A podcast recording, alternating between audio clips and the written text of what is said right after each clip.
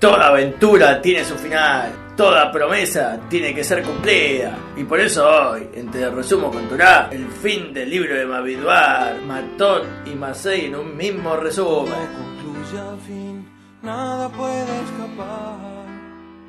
Todo tiene un final, todo termina. Matot comienza con las complejas leyes sobre los juramentos y las promesas, porque claro, Dios había hecho una promesa de que Moisés moriría en el desierto antes de entrar a la tierra que también era prometida. El diccionario lo define como un acuerdo legal que no se puede romper. Que no se puede romper. Y aunque estas leyes explican que de alguna manera cualquier promesa puede anularse, y antes de que Moisés pudiera tener una luz de esperanza de que quizás se revoque el juramento que había hecho Dios, este le aclaró que su juramento no sería revocado. Que no se puede romper. Y llegó la hora de morir, de una vez y para siempre. Es el final, mi amigo, es el final. Pero tranca palanca, Moisés, hacerle caso a las chicas. Nunca hay que perder la fe. Porque antes que eso suceda, llegó la hora de no hacerle caso a Don Ramón. De una vez y para siempre. La venganza nunca es buena, mata el alma y la envenena. Porque claro, faltaba la venganza contra los medianitas. En lo que va a ser la batalla super final contra el pueblo medianita, contra Barak y contra Bilam. Y como es batalla y como es super final, es ultraviolenta. Uno, dos, ultraviolento.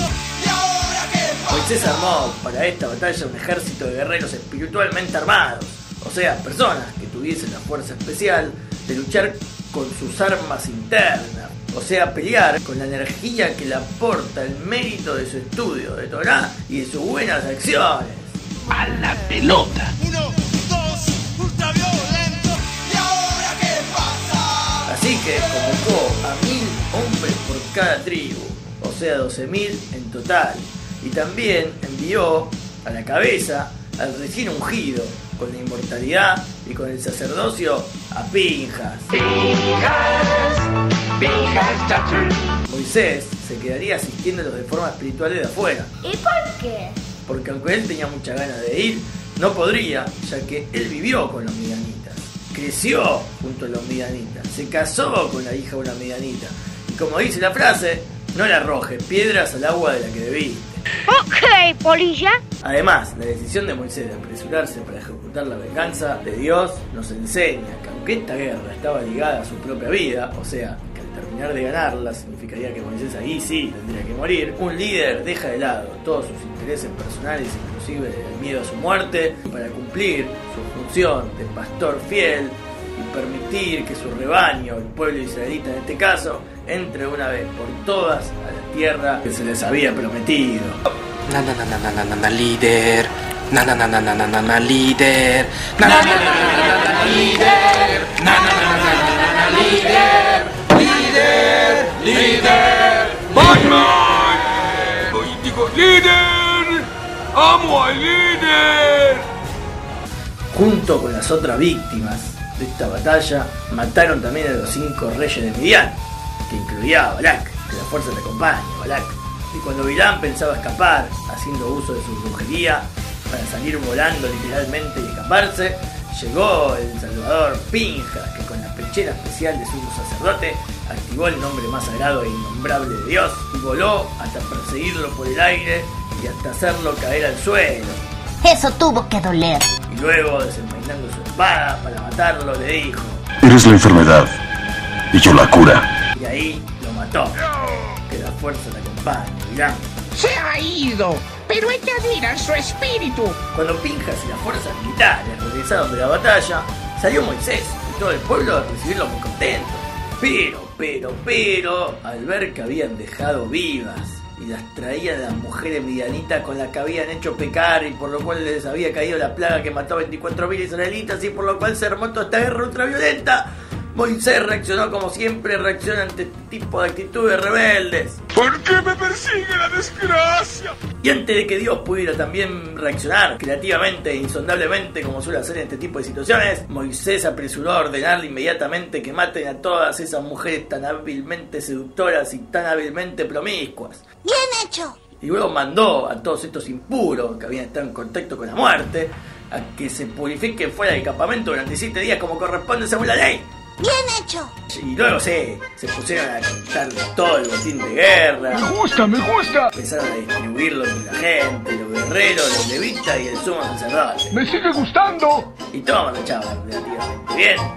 Cuando empezó a marchar todo relativamente mal, porque las tribus de Rubén y Gad, acompañados más tarde por media tribu de Menashe, tras hacerse muy ricos con el botín recaudado, se acercaron a Moisés muy canchero para pedirle posesión de las tierras del este del Jordán que acababan de tomar en reemplazo de su porción de la tierra prometida. ¡No, Dios mío! ¡La asociación se va a desintegrar!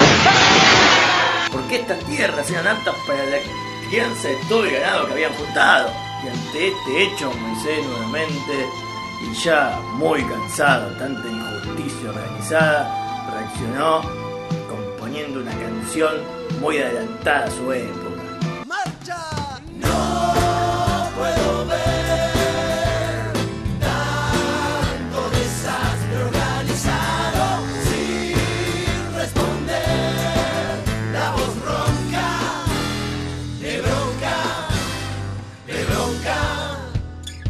Habiendo sacadose toda su bronca de adentro, se calmó y al final aceptó el pedido de esta tribu con la condición de que primero ayuden a todos sus otros hermanos a conquistar la tierra prometida, a que cada uno se pueda sentar en su correspondiente porción y ahí podrían volver y quedarse en la tierra que habían pedido.